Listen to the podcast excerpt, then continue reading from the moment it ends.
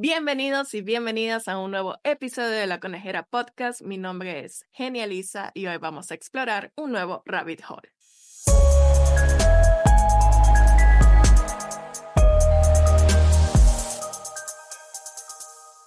Este episodio es muy especial porque no tenemos a Bárbara como invitada. Y no me lo tomen a mal, no es que sea mala con ella, sino que Bárbara ahorita va a ser parte, forma parte de la familia de la Conejera Podcast. Así que quiero darle la bienvenida a mi amiga.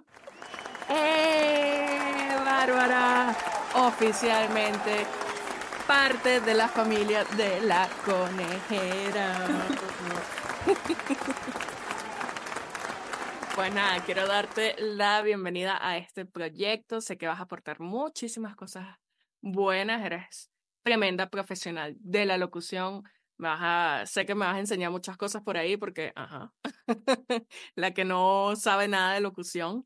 Así que, pues nada, bienvenida. Aquí, aquí, bueno, muchas gracias eh, por darme la oportunidad de ser parte de este podcast, que ahora, bueno, ya era ahora va a ser el doble, porque vamos a estar las dos. Así que vamos a comenzar este episodio y cuéntanos, cuéntanos la primicia de este episodio, ¿de qué vamos a hablar hoy? Espera, antes de eso, vamos a invitar a nuestros oyentes y personas que ven el video a suscribirse al canal. Recuerden darle like, seguirnos en la cuenta de Instagram, también de TikTok, por ahí estamos subiendo varias cositas, así que pues nada, no se olviden de darle like y suscribirse, por favor. Y bueno, claro que ahora sí. Nos tienen que, tienen que seguir en todas las redes sociales, en YouTube, en TikTok, en Instagram, porque estamos haciendo bastantes clips y vamos a estar eh, colocando bastante información referente tanto como los episodios, como pueden ser datos curiosos o cosas incluso que podemos preguntarle a ustedes que les gustaría saber y estamos aquí pues para complacerlos. Sí. Eh, de hecho, hoy en el Instagram yo dejé como una cajita de preguntas precisamente para el programa, así que bueno, eso lo vamos a ver más tardecito. A ver. Ah, pues nada, eh, damos inicio al episodio de hoy, donde estaremos explorando eh, el mundo de las leyendas urbanas. Hemos escogido pues empezar por Venezuela. Sí, por eso ven nuestro eh, fondo, de bosque. temático, muy temático. Sí, sí, sí. Em, pues nada, escogimos Venezuela, pues básicamente porque es el país donde nacimos y conocíamos ya algunas leyendas, pero no queremos hablar de esas típicas leyendas urbanas como el Silbón, la Sayona, eh, la Loca, los Caraballo, porque bueno, son eh, leyendas que todo el mundo conoce y quisimos como que profundizar un poquito más y quizás, no sé, eh, conseguir algunas interesantes por ahí. No, queremos hablarles de leyendas, queremos hablarles de leyendas que ustedes evidentemente no conocen porque ya las conocidas están trilladas y quisimos tocar este tema porque, bueno, además de que puede ser un rabbit hole, también es algo pues bastante curioso y a quien no le ha pasado algo extraño o algo paranormal también. Sí, sí. Esos momentos son como muy tenebrosos. Yo no sé. no sé si has pasado por algún fenómeno así paranormal. Yo. Bueno. Dime, dime. Déjame, déjame pensar, ve contando tú si tienes alguno, pero déjame ir pensando. Vale. Eh, yo recuerdo cuando era chiquita. Ah, bueno, esto obviamente no es una leyenda urbana, pero va como que más o menos de la mano, ¿no? De esas, de esas historias como tenebrosas que se supone son eh, el personaje principal normalmente es como un fantasma o, y es para meter miedo. Pero yo recuerdo de chiquita, yo vivía en un apartamento, para quienes son de Caracas, eh, vivía al frente del centro comercial de recreo. Y ese apartamento era chiquito, o sea, tenía, no sé, 80 metros. Entonces era la habitación de mis papás, eh, la habitación de mi hermana y mía, y tenías un pasillo en el medio que, o sea, tenías justo en el medio tenías la, el baño y ese pasillo te comunicaba con la sala, el comedor. Y nosotros cada vez que abríamos la puerta, que llegábamos a, a casa, veíamos, y la casa estaba sola, o sea, no estaba mi papá, no estaba nadie, veíamos una sombra que pasaba en el pasillo, justo entre el cuarto de mi mamá y el cuarto de mi hermana y mío. Te podrás imaginar que, pero, o sea, yo crecí con eso y era así como que es algo normal. Normal. ¿Sabes? Te acostumbras. me acostumbré. Y sí me acuerdo que yo cuando estaba en el cuarto, em, muchas veces, o sea, yo estaba, yo tenía la computadora aquí al frente y aquí estaba la puerta con el pasillo. En, en, el, en el mismo, me estás hablando del mismo apartamento. Sí, el mismo apartamento. Muchas veces yo estoy así en la computadora y yo veía pasar una sombra. O sea, un poco, un poco extraño. Mi hermana sí, ella, ella sufría en ese apartamento. Ella como que era más sensible y a ella le batuqueaba la cama. O sea, a veces le movía la cama el espíritu. Digo yo que era un espíritu porque, ajá, no tiene, no hay otra explicación a eso. Sí, bueno, evidentemente, pero cuando, cuando a ti te pasó todo eso, ¿cuántos años tenías tú? Oye, yo mm, nací en ese apartamento y nosotros nos mudamos cuando yo tenía 14 años. Pero claro, o sea, tú me estás diciendo que tú comenzaste a ver la sombra o a tener conciencia o de bueno, que a tener conciencia, ponte que serían a los 12 años, más o menos. Y no, o sea, esto que me estás diciendo nunca se los comunicaste a tus papás o a tu hermana. No, ellos sabían. O sea, tú le, le preguntas a mi Normal, todo el mundo sabía. La sombra parte de la La sombra formaba parte del apartamento. Así como, como en los locos Hans, que está mano mano. O sea, era la sombra, pues, no me era la sombra. Sí, tal cual.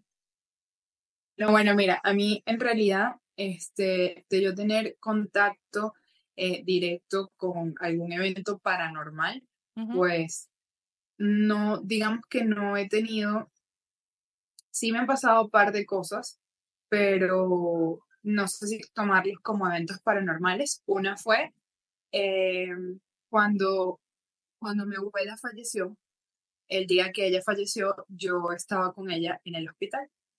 Y em, yo llamé a mis, a mis papás, a mis familiares para que fueran hasta el hospital, porque bueno, había, había pasado eso. Y cuando nosotros nos regresamos a la casa ese mismo día, eh, ponte tú, eso fue a las 6 de la mañana, eso fue muy temprano, cuando, a la hora en que mi abuela falleció. Y ponte que nos regresamos aquí a la casa, llegamos como a las 12 del mediodía. Cuando llegamos aquí, mi perro, eh, José Ramón, estaba más pequeño, estaba mucho más pequeño, y él se había hecho pipí, cosa que nunca se hace en todo el medio de la sala, y habían unas especies de suecos que usaban mucho los abuelitos antes, ya yo no los he visto más, que era una marca que se llamaba R1. Eran como unos, eran unos suecos que te ayudaban como a la circulación del pie. Y eso eran sus suecos favoritos, o sea, eran como sus cholas, pues lo que aquí en Venezuela uno le dice chola. Pues resulta que cuando nosotros llegamos, esas cholas estaban debajo de la silla, justamente del asiento donde ella se sentaba a comer, en la mesa. O sea, estaban perfectamente puestas, pero estaban. Y yo dije, verga, o sea, yo no creo que el perro sea tan inteligente de llevar los dos zapatos hasta allí. Y cuando llegó, porque llegamos aquí a la casa, mi mamá, mi papá, mi hermano y yo, y cuando vimos como que los suecos ahí, nos quedamos como, mierda, o sea, ¿qué es esto? Y obviamente... Y nadie había dejado, nadie los había dejado ahí abajo. No, no, porque mi abuela, mi abuela ya tenía aproximadamente como cinco días en el hospital y eso eran sus cholas, o sea, nadie usaba eso, eso era de ella y estaba en su cuarto. Y vinieron a aparecer justamente debajo del asiento de ella. Eso fue una de las cosas que en verdad a mí me sorprendió. Yo, de verdad, no sé si fue el perro, si fue ella o qué fue. El caso de la vida. En el, claro, no resueltos. Casos no resueltos, Investigation Discovery. Pero en ese momento no me asustó porque venía de mi abuela. Sí. O sea, me dio como, me dio como un poco de nostalgia. Claro, pero en otro momento me hubiera asustado horrible. Ojo. claro. Y otro evento que sí me pasó fue eh, en el apartamento, en el apartamento que tiene mi hermano. Yo eh, hace años, te estoy hablando hace más de cinco años aproximadamente, yo estuve un tiempo trabajando desde su casa y cada vez que yo me quedaba sola, es decir, que mi hermano salía, que no había nadie en el apartamento, en la cocina se empezaban a escuchar ruidos, pero no eran unos ruidos eh, normales, es decir, eran muy específicos esos ruidos. No sé si conoces de estos gabinetes que son como de Ajá, ¿sabes? que Que la puerta cierra de imán. ajá. Me vas a decir tú que el viento va a abrir y cerrar una, ¿sabes? Una puerta de esas y sonaba cada rato el tac, tac, tac, tac. Y yo, por supuesto, nunca fui a la cocina. Eso es obvio. Obvio. Después yo le comenté en ese momento a mi cuñada y le dije, mira, es que yo escuchaba eso. Y ella dije, ¿qué? Yo también lo escucho cada vez que estoy sola. Y yo, Eh, y yo, ok, gracias, no vengo más, se te quiso. Adiós. Besos. Sí. Besos así. Bueno, Sí, no, a mí, a mí, a ver, yo, yo siento que cuando era más pequeña era como más, em, más sensible más cosas. sensible. Sí, con el tiempo yo fui, fui perdiéndolo. Mi hermana sí es mucho más sensible. De hecho, cuando falleció mi abuela, nosotros estábamos, mi abuela estuvo en el hospital militar eh, las últimas noches. Y cuando falleció mi abuela, o sea, me acuerdo que estábamos, había como una terraza afuera, era de noche, y, mm, y ellas estaban, que si fumándose un cigarro, tomando un café, qué sé yo. Estábamos ahí hablando, y sí me acuerdo que hubo como un ventarrón, ¿sabes? Como mucho viento de la nada. O sea, no era una noche así fría ni nada. Y en lo que pasó el viento, eh, sonó el teléfono y llamaron a, a mi hermana para decir que mi abuela acababa de fallecer. ¿Ves? Esos son el tipo de cosas que yo digo, o son demasiada casualidad o esto está pasando por algo. Es como lo que te estoy diciendo de las cholas. O sea, para Sí. mí es algo como que, o sea, o es demasiada casualidad o fue el perro o en verdad fue el espíritu de ella. Que también lo podrías interpretar fácilmente tú, que ese fue como el momento que ella descendió del plano terrenal, en el caso de tu abuela. Exactamente. Qué arrecho. Sí, en verdad sí. Pero bueno, ahora sí creo que vamos a poder empezar a contarles más sobre lo que es un mito, una leyenda, todo esto para entrarnos en el episodio como tal y ya no aburrirlos con, con nuestras historias. Entonces, cuéntanos, ¿tienes por ahí qué son las leyendas urbanas como tal? Sí, sí, tengo por aquí este, que son las leyendas. Bueno, según lo que investigó aquí nuestra productora Genializa, eh, las leyendas son los relatos fantásticos con sucesos variados y a veces hasta enseñanzas que pasan de generación en generación, narradas por los abuelos y la mayoría vienen de los llanos venezolanos. Ojo, en este caso, porque estamos hablando de leyendas, de leyendas venezolanas pero eh, también las que nosotros averiguamos esta vez, creo que en su mayoría son leyendas urbanas, pero de este caso de la capital. No, no vamos a tocar los llanos entonces. Sí, la verdad es que me sorprendió que habían bastantes de, de la capital. O sea, Sí, porque ahí uno, porque uno normalmente es eso, uno escucha como que esas leyendas urbanas vienen, la mayoría vienen de los llanos y son esas historias como que cuentan los mayores para los niños, como muchas veces como para meter miedo, o muchas de ellas también, como, como lo dice ahí, son para dejar una enseñanza a los niños. Am, como que una no, enseñanza, una, una enseñanza a través del miedo. Que ojo, eso me parece Exacto. que está mal. Eso me parece que está mal. A mí también. Porque es así como que si haces esto, te va a pasar esto. Entonces no Exacto. lo hagas porque te, te va a salir el coco, te va a salir un fantasma o va a venir la loca por allá y te va a agarrar por las patas. Entonces, Sí, no, y que evidentemente, pues, le está sembrando al niño un miedo psicológico que, sí, sin necesidad. sin necesidad que puede desencadenar muchas cosas, pero, pero bueno. Este, por aquí voy a comenzar yo con, con las leyendas que tengo y como les estábamos contando, tratamos de buscar leyendas que no fueran tan comunes, que fueran tan trilladas y encontramos algunas que nos parecen que, bueno, están bastante finas, así que eh, vamos, a, vamos a conocer un poco más sobre esto. La leyenda de la novia de la huerta. Esta leyenda es un tanto reciente porque data de los años de 1950 cuando en ese momento aún no se había construido lo que se conoce hoy como la carretera Caracas-La Guaira, porque no había una comunicación de Caracas a La Guaira como tal una carretera. Cuenta la leyenda que allí vivía una joven, una mujer que tenía por nombre María Cárdenas. Ella estaba perdidamente enamorada de quien era su novio en ese momento. Y ese hombre, eh, a medida que fue avanzando pues la relación, decidió pedirle matrimonio, a lo cual ella obviamente aceptó. Cuando llegó el día de la boda, ella se vistió, se arregló, eh, ya estaba toda lista completamente para ir directo a la iglesia. Pero ella decidió tomar un taxi. Ojo, o sea, ella no estaba con su novio. En ese momento ella se arregló, se vistió y decidió tomar un taxi para que la llevara a la iglesia. En el camino, el taxi se dañó y, para llegar, o sea, para ella poder llegar a tiempo a la iglesia, decidió pedirle la cola a unos camioneros que iban pasando por el camino para que la pudieran llevar a la iglesia. Ya por ahí, todo mal. Todo mal. Todo, mal. todo mal. María José, date cuenta. Entonces, después de esperar un poco, sea, después de que estuvo esperando porque estaba viendo la cola, entonces no se la daban, todo el cuento, que se detuvo y le dijo que sí, que le iba a llevar 20 tal. El asunto es que, bueno, esta persona estaba borracha. Y eh, comenzaron, ella se montó, el tipo comenzó a manejar y al cabo de unos minutos tuvieron un accidente. En ese accidente, los dos murieron de inmediato, tanto el chofer como María José. Okay.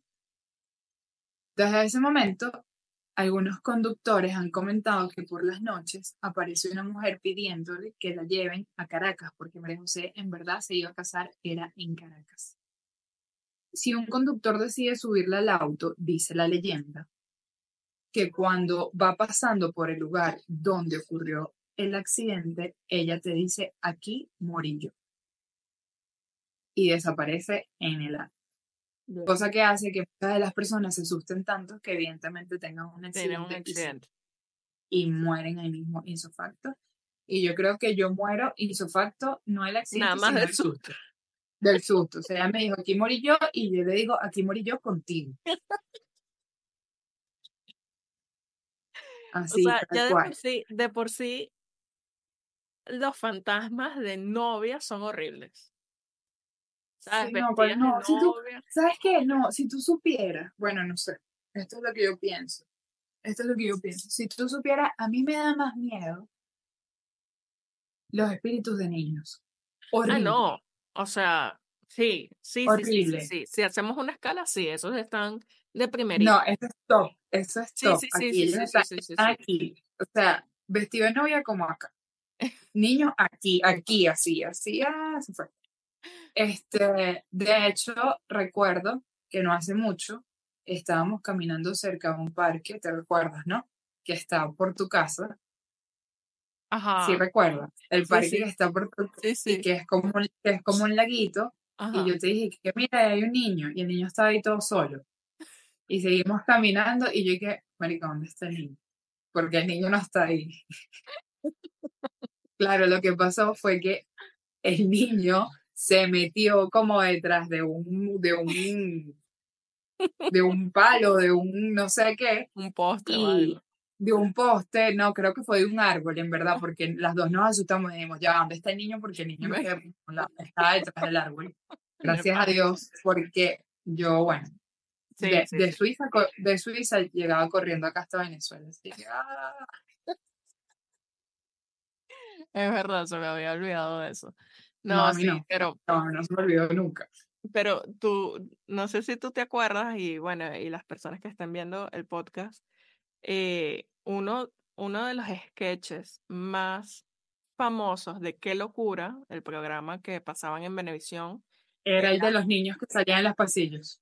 Ese sí, pero también el de la novia que se escondía en el carro, atrás, en el No, no, pero eso, eso es Eso era nivel. maldad, eso era maldad pura. O sea, yo, Yo me recuerdo, yo me recuerdo que uno de los videos, si ustedes lo buscan en YouTube, porque a mí me encanta qué locura y a veces lo veo todavía. yo también. ustedes, Yo siempre pongo el de la novia. si ustedes ponen eh, el de la novia, pero ponen la beba rojas, Es horrible, la pobre, Dios mío. la perdió, la perdió. No, De hecho, se, que se le, se le cayeron hasta las, la- las uñas postizas que tenía. La tipa se salió por la ventana, yo no sé cómo a ella no le dio un ataque cardíaco en ese momento. No, es que eso es lo que te voy a decir, o sea, a cualquier persona le puede dar un infarto y de sí. Aparte que el, ma- el maquillaje estaba demasiado heavy. Horrible. No, y aparte, y también es que son burda de ratas, porque los bichos te salían así por detrás y los veías por el por el... No, chao, me muero, me Horrible, muero. No, horrible, yo, horrible. no, yo creo que yo me hubiera hecho pipí fácil, Sí, sí, sí, sí. Sí, que sí, sí, en verdad sí, en verdad no. sí. Ese, ese es de los episodios más, eh, bueno, yo creo que es de los más vistos y los más recordados porque de verdad que fue muy heavy. Entonces sí, Está ese, mira, está ese, está uno que se llamaba el del Tuerto López, que el tipo se te aparecía también en el estacionamiento también. y te sonreía y tal, no sé qué. Y que era entonces un había, había, había como un altar que bicho ahí todo tuerto. Y entonces el- la gente que no, pero es que él se murió hace como 10 años. El vigilante Y que se murió. ¿what? Qué horrible. Ay, no. Sí. Pero bueno, vamos a, a seguir aquí. Este, yo tengo uno que se llama La mujer con cachos de la pastora. La pastora. Ok, Caracas. Ok. ok, ok.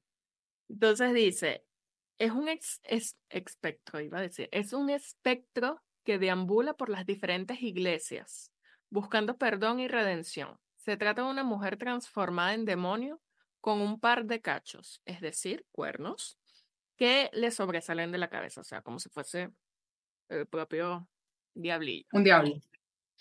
Según los habitantes de la Pastora, en Caracas, hace algunos años una joven, hija de una mujer muy religiosa, hizo un ritual demoníaco para castigar a su novio infiel. O sea, no lo hagan.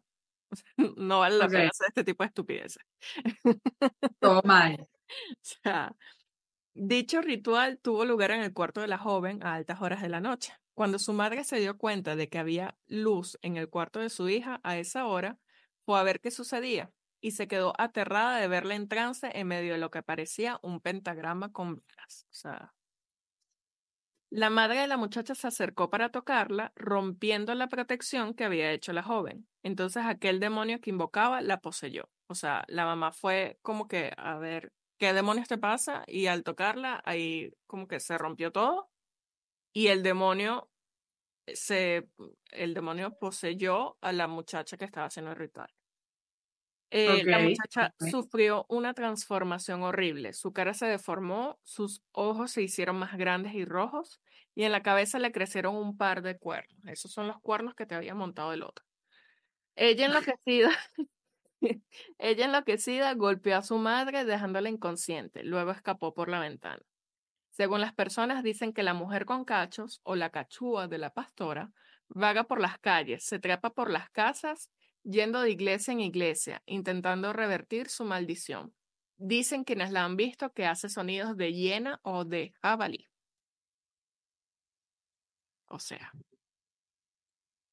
Pero no entiendo, o sea, todo, todo, mal, todo mal con ella porque la bicha quería que sí vengarse, se le Ajá. metió el demonio a ella, se quedó con unos cachos haciendo sonido de llena. Y el novio que sí por allá montando cachos en la esquina. Ay, el novio feliz de la vida. Feliz. Pero bueno, quién sabe, o sea, mira, yo, yo, o sea, yo en verdad eh, eh, he sabido de casos, de hecho, hace mucho tiempo estuve viendo en YouTube y creo que pueden buscarlo. Era una chama aquí del Valle que le hicieron, le hicieron brujería, o sea, fue la prensa, fue por allá, y hicieron como una especie de documental, porque a la muchacha le hicieron brujería y ella, o sea, perdió la vida, no es que se suicidó ni nada, pero se comenzó a enfermar, se puso súper flaca, no tenía fuerzas, él estaba como poseída, hablaba como en otros idiomas. Marico, hay nada loca. O sea, ay, dije grosería, perdón. No, no pasa nada. ahí. No, no pasa nada. Eh, y, y la chama, o sea, y la llevaron a muchos, o sea, te estoy hablando que la llevaron tanto a curanderos como la llevaron a médicos y no daban, o sea, es que no daban, o sea, no es como que, mira, ella tiene tal diagnóstico o ella tiene tal enfermedad, no daban con qué. Wow. Y al final, y al final la chama murió. No, y ya va, y tú ves los videos porque son videos caseros tomados y es una broma que tú te quedas y que Ay, no, qué horrible. Entonces, bueno, yo, yo, yo ahorita, ojo, estoy echando broma con, con lo que tú contaste, pero sí creo que evidentemente hay cosas de cosas sí, y, y, de, y, o sea, y de que vuelan, vuelan. Y yo a, a todo ese tema le tengo extremado respeto. Sí. Eh, yo me asusto. No inventar. No, yo me asusto, yo me asusto con facilidad. Hay gente que, que, de hecho, ah, por cierto, sí, también. Eh, pero este cuento, ojo, esto no me pasó a mí ni nada. Esto me lo contó mi hermano hace muchísimo tiempo en Maracay. Él mm, conoció a un amigo, tenía un amigo, que ellos se pusieron a jugar a la Ouija. Ay, no. Ellos se pusieron a jugar a la Ouija y a los días al chamo lo atropelló un camión y lo mató. ¿Qué? Sí, se murió. Se murió y todos se quedaron y que, what the fuck. Y todos y que, ok, no jugamos más nunca esto. Eh, y eso un So, no inventen. Sí, yo me acuerdo una historia de mi papá también con la Ouija, pero no sé. Todos me Sí, no sé, él me contó eso, pero yo estaba, o sea, eso fue hace muchísimos años y, y no me acuerdo. Yo, yo creo que él como que intentó jugar y sintió algo feo y Sí, algo así, pero X, no me acuerdo bien historia. Pero no se pongan a inventar, o sea, no vale la pena hacer esas estupideces. No, la verdad es que no. No, no, gracias. Será recomendado. Sí. Bueno, mira, por aquí, por aquí yo tengo otra, o, otra de las leyendas. Se llama El espíritu del Hotel Humboldt. Este, bueno, de hecho, ninguna de estas dos leyendas yo las sabía, las encontramos en Isa y yo buscando en internet. Ella sí me dijo que tenía como cierta referencia sobre esta leyenda. Sí, sí, yo, me acuerdo de, de, la historia, sí.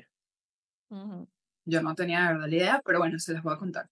Dice, cuenta la historia que cuando vivía el general Marcos Pérez Jiménez, un conocido militar y presidente venezolano, los que no saben, o están viendo de otro país, él acostumbraba a quedarse con su amante en una habitación de dicho hotel. El Hotel Humboldt eh, fue en su momento uno de los hoteles, digamos, más lujosos, eh, más elegantes, donde iba la gente. Con la vista, con la vista. Donde iba la gente, exacto, donde iba la gente de Alcurnia, donde hacían las mayores fiestas, que él está ubicado en la punta del Ávila.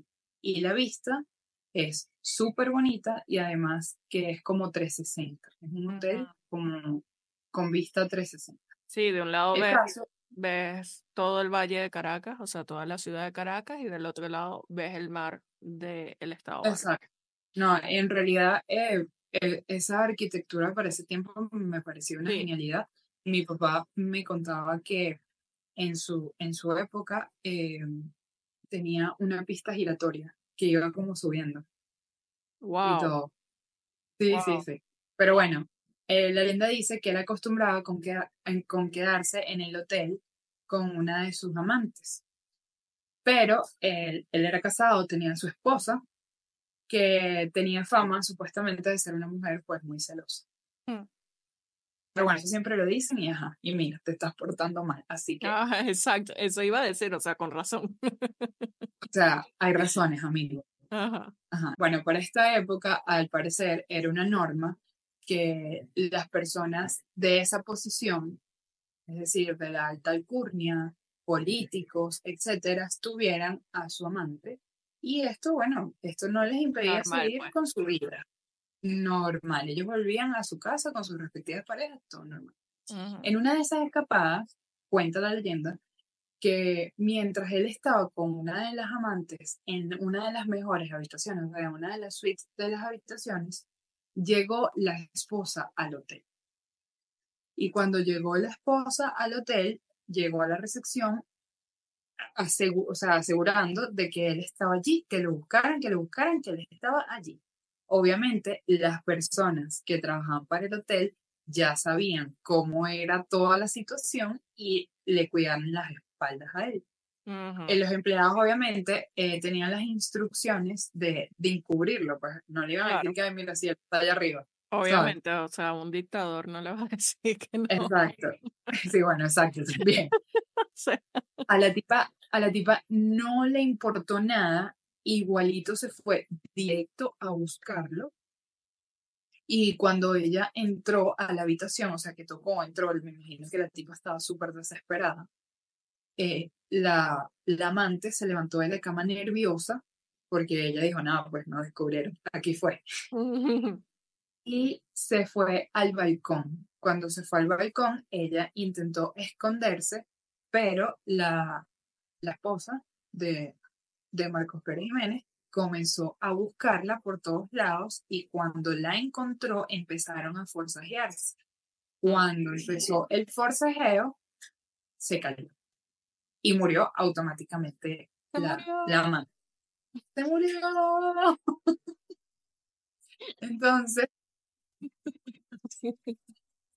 Entonces, bueno, nada, la, la, histo- la historia cuenta de que a partir de allí dicen que en las noches ven a un espíritu merodeando por los pasillos y además dicen que a veces se escucha el ruido de como cuando ella cayó y se ve como el espíritu, pero después de esa, o sea, cuando la gente va como a ver, o sea, como a ayudar, ya no hay nada. Ay, no. Yo, yo Y bueno, me entonces-. Dime, dime. No, no, que mucha gente, de hecho, perdón, mucha gente, de hecho, ha ido, o sea, o iba al hotel justamente, o sea, la gente que, que le gusta este tipo de cosas paranormales, pa- o sea, para ver si tenían como algún encuentro, pues, con el espíritu, porque ella quedó mero- merodeando por ahí, que creo que eso también pasa mucho cuando, cuando son muertes como improvistas, Sí, ¿sabes? sí, Mm, que, que como que como- el, el alma no se da cuenta de que falleció. Sí, o como, yo lo pienso más como que no era tu destino. O sea, Mm, no sé cómo explicarte. No es que no era Sí. tu destino, obviamente era tu destino, pues, pero era como que no estaba previsto. no era, no era algo que tú esperabas que pasara Ujú. ese día. Y es lo que tú dices, quizás hay un choque de alma con lo que es el cuerpo y, y, y el espíritu no entiende, epa, te fuiste. Exacto. Sí. Y queda por allí. E- Eso, miren, yo eso de verdad sí lo creo. Sí, sí lo creo, sí lo creo. Y de de que tu alma puede quedar en pena por ahí sí, por cosas Y- inconclusas. Sí, o porque de alguna manera pues no aceptaste quizás eh, la forma en que falleciste o que o, o hay algo que te ata. Mira, ahorita me acabo de acordar que esto no me pasó a mí, pero le pasó a mi papá y bueno, a toda mi familia. En verdad, yo no había nacido cuando falleció mi abuelo. Ujú, Nosotros tenemos una casa en Maracay que tiene una terraza. O sea, esa terraza está techada, está completamente trancada. pues. ujú. Y mi abuelo se la pasaba allí. Siempre él estaba allí. E- Era como su sitio de esparcimiento de la casa. O sea, él allí jugaba dominó, él allí hacía todas sus cosas, él allí pasaba la tarde, se tomaba sus cervezas, etc. ¿Qué pasa? Cuando él eh, falleció, al, como al mes, ellos fueron a la casa, a, bueno, darle una vuelta a la casa, todo el cuento, y resulta que la terraza donde él se la pasaba no abría. O sea, metían la llave y todos, o sea, no estoy diciendo que solamente fue mi papá, vinieron hasta vecinos, o sea, todo el mundo intentaba abrir la puerta y nadie podía abrir la puerta, o sea, estaba como trancada, como atascada. Y me recuerdo que mi papá me dijo que una de las vecinas le dijo, pero ¿por qué no le hacen una misa? O sea, ¿por qué no, la, por qué no hacen una misa? Él se la pasaba mucho allí. Y bueno, ellos, ellos agarraron y le hicieron casa a la vecina y le hicieron una misa. O sea, en la casa. Como, bueno, no sabemos si en verdad tú sigues aquí, pero bueno, si sigues aquí ya es hora de que pases al otro plano. Después de que hicieron esa misa, abrió la puerta. Wow. Entonces, por eso yo te digo que a veces creo que es el alma que queda allí, el espíritu del alma, no sé cómo llamarlo. sí. No sé, la como que no encuentra, como que no encuentra el camino para descansar. Sí. Sí, sí, o sea, para irse, para, para, para, para hacer ese cruce. Sí. Yo, yo sí recuerdo haber escuchado esa historia del Humboldt. Eh, no sé por qué, o sea, la verdad es que no, no tengo idea quién me la contó ni nada. Seguramente en alguna de esas idas al Humboldt, al Ávila, pues eh, la habré escuchado, pero sí me acuerdo que hablaban de que en el hotel se veía siempre una mujer no sabía que era la amante del antiguo presidente, eh, pero sí escuchaba de esa historia. Em, y hablando justo de eso, de, de, las almas que pasan, hay, hay que, que se quedan estancadas. Hay una película muy vieja, a mí esa, esa película siempre me marcó. Ah, es con Robert Downey Jr., un Robert Downey Jr. súper super joven, en, el inicio de su carrera. Y la película se llama, conchale, déjame, eh, déjame ver si la consigo, pero es muy buena, yo te la recomiendo, bueno, y se la recomiendo a todos los que quieran eh, verla. Eh, Robert Downey, déjame buscar aquí. Eh, a ver. Corazones, corazones y almas. No. Eh, Corazones y Almas se llama. Esta película. No No les voy a hacer spoiler porque es una película del 93, así que. bueno, no, pero puedes, puedes, decir la sinopsis. sí, sí, por eso, por eso. O sea, no, no es spoiler, es una película súper vieja.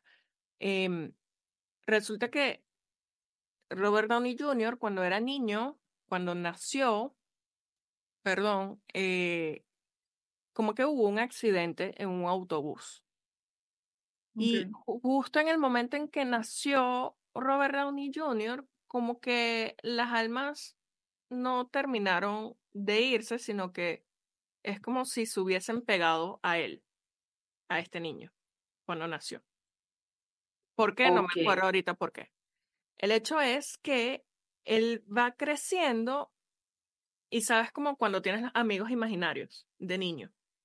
Sabes que, que los niños hablan con alguien supuestamente. Bueno, él tenía sus amigos imaginarios que eran estos, creo que eran cinco personas con las que él hablaba y resulta que eran, eran las almas de estas personas que habían fallecido. claro. Sí, entonces la historia es súper linda porque pasa el tiempo, o sea, como que hay un momento en que él deja de verlos, pero las almas siguen estando ahí con él y lo ayudan o, o lo salvan de cosas malas y cosas así. Y ya cuando es adulto, como que lo vuelven, él empieza a verlos nuevamente y claro, él no entiende, él dice así como que qué locura es esta y las almas súper contentas de que por fin lo pueden volver a ver, a hablar con él. Um, X, al final la idea es que Robert Downey Jr. tiene que ayudar a estas personas a terminar como que de cumplir lo que ellos tenían que hacer justo antes de... Claro, ya, ya, ya, ya entiendo. O sea, él, él es como el ayudante para hacerlos pasar. Exactamente. Y hay una serie. linda. Hay, hay una serie que, pero te estoy una serie viejísima. Yo estaba chiquita, yo estaba pequeña y mi hermano la veía, pero a mí se me quedó tan grabada Creo que la serie se llama Dead, Dead to Me, algo así. Ok. No recuerdo ahorita, no recuerdo bien ahorita el nombre de la serie, tendría que buscarla. El caso es que tú sabes como la serie esta que se hizo súper famosa de, de, de Ghost Whisper, ¿sabes? De, de la tipa que, que ayudaba a cruzar a las almas. Sí. Ok, bueno, esta, ajá, esta serie es mucho más vieja que esa ok. y era una chama que también tenía, era como medium, no sé, tenía la sensibilidad para eso y ella es, encontraba a las personas también pidiendo ayuda y entonces ella lo que hacía era, era ayudarlas a pasar eh, al camino, pues, o sea, Ok. ayudaba a que esas personas no siguieran vagando, pero es viejísima y era súper buena. Pero sí, ahorita que, ahorita que me pongo a ver, se parece a esta otra serie de, Sí. de, de, de Ghost Whisper, ¿no? Que a mí también me Sí. gustaba esa serie. Nosotros la me veíamos bastante. A mí me gustaba full. Se Sí. me había olvidado. La, la voy a buscar y todo. se me Sí, que ella tiene un hijo después y el hijo también es medium o algo así. Sí. No, pero ella era súper cuchi porque ella era así toda sensible y le gustaba ayudar a la gente. Y Sí. también está la película que creo que yo nunca la entendí y la vi como mil veces, pero después comencé a leer comentarios de El sexto sentido Mm, que dicen que, que el niño estaba muerto. ¿Cómo es eso? Yo siempre pensé que el niño estaba vivo. No, esa, esa es la idea de la película. Tú piensas durante toda la película, bueno, esto no, tampoco es spoiler porque ajá, vayan a ver, si no han No, visto o sea, ¿quién o sea, ha visto sexto sentido? Este, pero esa es la idea, que estaba vivo, eh, estaba muerto, es él quien está muerto. No, es horrible, pero bueno. Sí, O sea, él siempre estuvo muerto. siempre estuvo muerto. He visto la Dos película niños, como porque 10 son veces. dos. Es un niño y una niña. Que una niña. Sí. Coño, no me digas que no. No, Estaré confundida entonces. no, es un niño. Es solamente un me Ah, sí, no, no, no, no, no. Sí, sí, sí. Ya no la estaba confundiendo. Ah, ok, ok. Ya. Pero es más, voy a, voy a, voy a buscar, ya, recordatorio. Ghost Whisper y voy a volver a ver el sexto sentido. Sexto sentido. Sí. Bueno, mi, mi segunda historia, que ya se nos ha pasado el tiempo súper rápido, eh, se llama La Loca de Ejido. Esta no es de Caracas, pero tampoco es de los Llanos. Esta es de Mérida. Dice que es un espectro que deambula sin rumbo por las calles del estado Mérida. Una mujer pálida, de mirada perdida, vestida de negro, con el cabello enmarañado y suelto. Enmarañados. enmarañado, me dio risa. Camina descalza y es seguida por muchos niños. Esto es un poco creepy. Según la ley, Niños. sí. Según la leyenda, Marta y Lorenzo eran dos amantes que estaban ya comprometidos. Poco tiempo antes de la boda, Lorenzo tuvo que viajar a Mérida y debido a la enfermedad de la madre de Marta, ella no pudo acompañarla. O sea, su mamá estaba enferma y ella no fue. El 26 de marzo de 1812, un fuerte terremoto sacudió a Mérida con resultados catastróficos. Al enterarse de esto, Marta viajó a buscar a su amado, vagó largo rato entre el desastre buscando a Lorenzo, pero no fue hasta que llegó a la iglesia colapsada que se detuvo. La madre de Lorenzo estaba sentada en las escaleras y le dijo que su hijo estaba muerto y que estaba sepultado bajo los escombros de la iglesia. Marta no tuvo ninguna reacción, simplemente empezó a caminar por las calles sin detenerse nunca, sin responder a nadie, simplemente erraba como una autómata. Se dice que aún se le ve caminando descalza por las calles sin detenerse nunca y sin llegar a ningún. Hay muchas de estas historias que son así eh, amoríos. Sí, bueno, fíjate que acá dice, porque me, me llamó la atención esa fecha, dice, uno de estos eventos históricos fue el terremoto de jueves san- del jueves santo, eso fue un jueves santo, cuando pasó eso. Y sí, dice, como llaman al- algunos, al sismo que sacudió a Venezuela el 26 de marzo de 1812 Sí. ocurrido en plena gesta independentista y al que se considera como una de las primeras causas de la caída de la Primera República de Venezuela. O sea, además que se cayó el gobierno, Marta perdió el También, sí. También.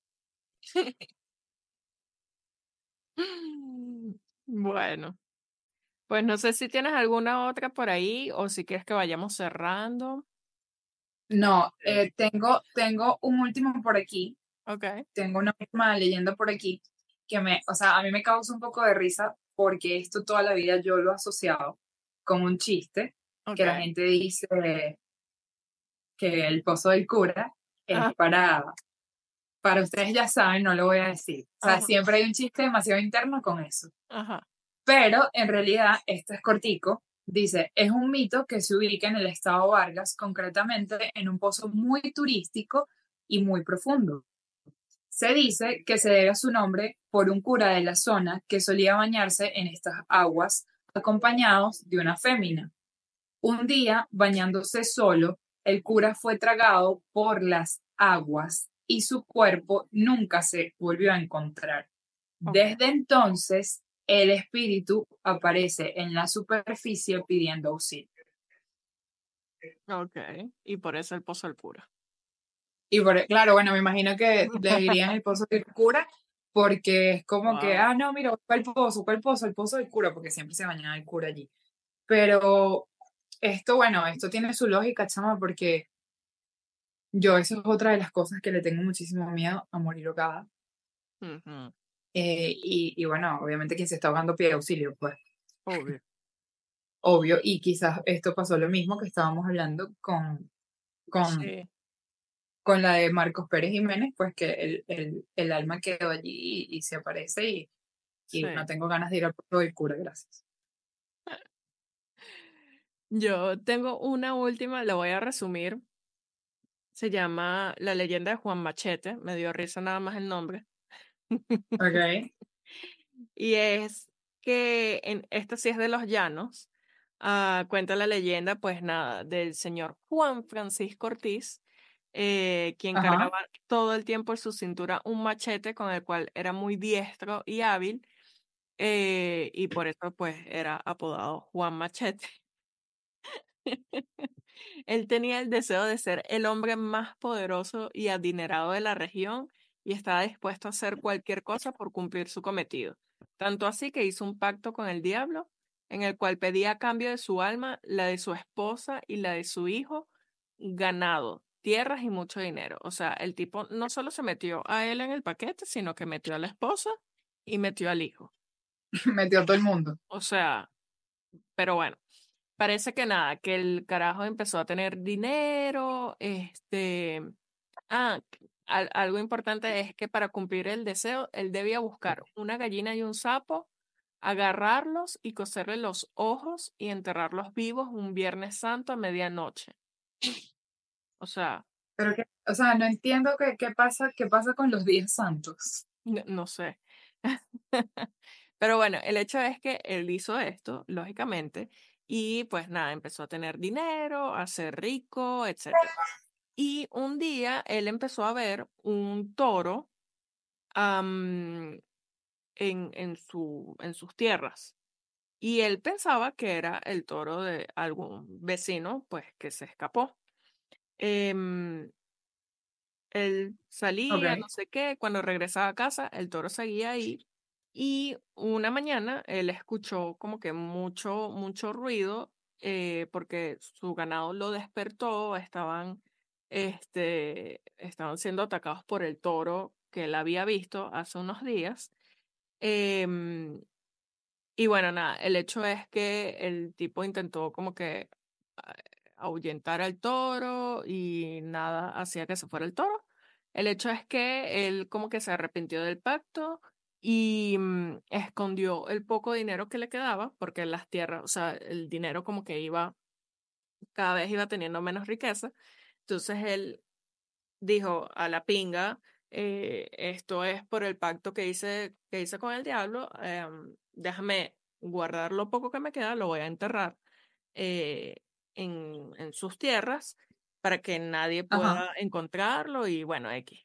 Am, luego de esto se adentró a la selva y desapareció para siempre. O sea, no, no se supo qué pasó con Juan Machete. Se dice que murió volvió de la muerte y ahora luce, luce como un espanto que deambula por las llanuras, echando fuego por la boca, impidiendo que las personas desentierren el dinero que dejó. Pidiendo que desentierren el machete. Sí.